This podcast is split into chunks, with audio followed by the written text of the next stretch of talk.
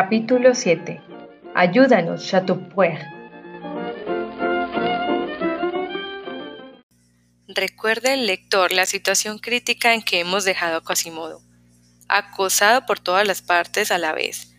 Había perdido, si no el coraje, al menos toda esperanza de salvación. No para él, que no pensaba en sí mismo, sino para la gitana. Corría desesperadamente de un lado a otro de la galería, pues la catedral de Nuestra Señora iba a ser saqueada por los truanes. De pronto, una galopada de caballos resonó en las calles contiguas, y una larga fila de antorchas y una sólida columna de caballeros con las lanzas prestas a la carga desbocaron como un huracán, entre ruidos furiosos de gritos y cascos, en la plaza de Parvis. Por Francia, por Francia, ensartada los villanos, adelante Chotepied, adelante los presboscazgo. Los truanes, aterrados, dieron media vuelta. Quasimodo, que no oía, vio las espadas desenvainadas, las antorchas, los hierros de las lanzas, en fin, toda aquella caballería cuya cabeza reconoció al capitán Febo.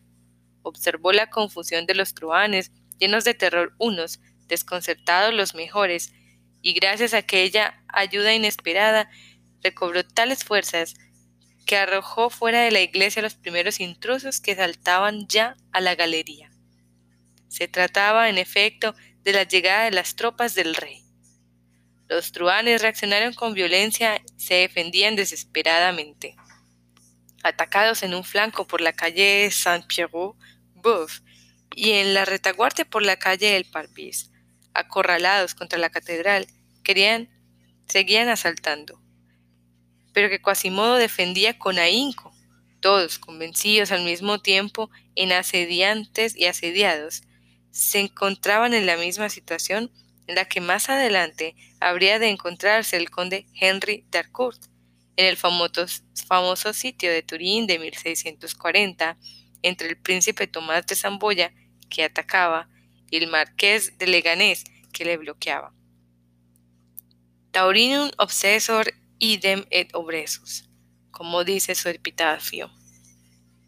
La refriega fue atroz, como entre perros y lobos. Se dice que P. Mathieu, los caballeros del rey, entre los que sobresalía por su valor Febo de Chotepied, no daban tregua, y las espadas acababan con los que habían escampado a las picas.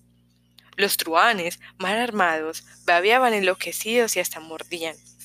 Hombres, mujeres y niños se abrazaban a grupas y los pechos de los caballos y se colgaban de ellos, cual gatos, con dientes y uñas, con sus cuatro miembros.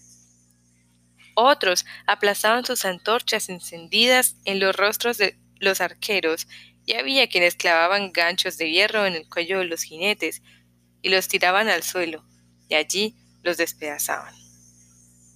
Se vio a uno que con una guadaña reluciente cegaba las patas de los caballos. Era espantoso, cantaba al mismo tiempo una canción y cegaba y cegaba. A cada brazada quedaban a su alrededor un círculo de miembros cortados, y iba así avanzando hasta el lugar en que más densa era la caballería, con paso tranquilo, con el mismo movimiento de cabeza y la misma respiración acompasada de un segador segando en un trigal. Era Clopin Truffaut. Fue abatido por un tiro de Arbacus. Las ventanas se habían vuelto a abrir. Al oír los gritos de aquella en las tropas del rey, los vecinos tomaban ya parte de aquel asunto, y entre todas las casas las balas llovían entre los truanes. El parvis aparecía lleno de un humo espeso de los mosqueteros rayaban de fuego con sus disparos.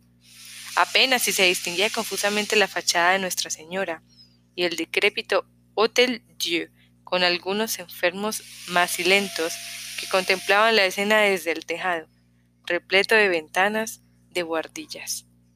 Por fin los truanes hubieron de retroceder. El cansancio, la carencia de armas adecuadas, el espanto producido por aquella sorpresa, los disparos desde las ventanas, el valor de las tropas del rey, todo terminó por abatirlos. Rompieron el cerco de los asaltantes y huyeron en todas direcciones, dejando el parvis sembrado de muertos. Cuando Quasimodo, que no había cesado un solo momento de combatir, vio que se retiraban, cayó de rodillas y levantó los brazos al cielo. Después, ebrio de gozo, echó a correr y subió a la velocidad de un pájaro a la celda que con tanto valor había estado defendiendo. Ahora solo un pensamiento ocupaba su mente, el de arrodillarse ante la que acababa de salvar por segunda vez. Pero cuando entró en la celda, la encontró vacía.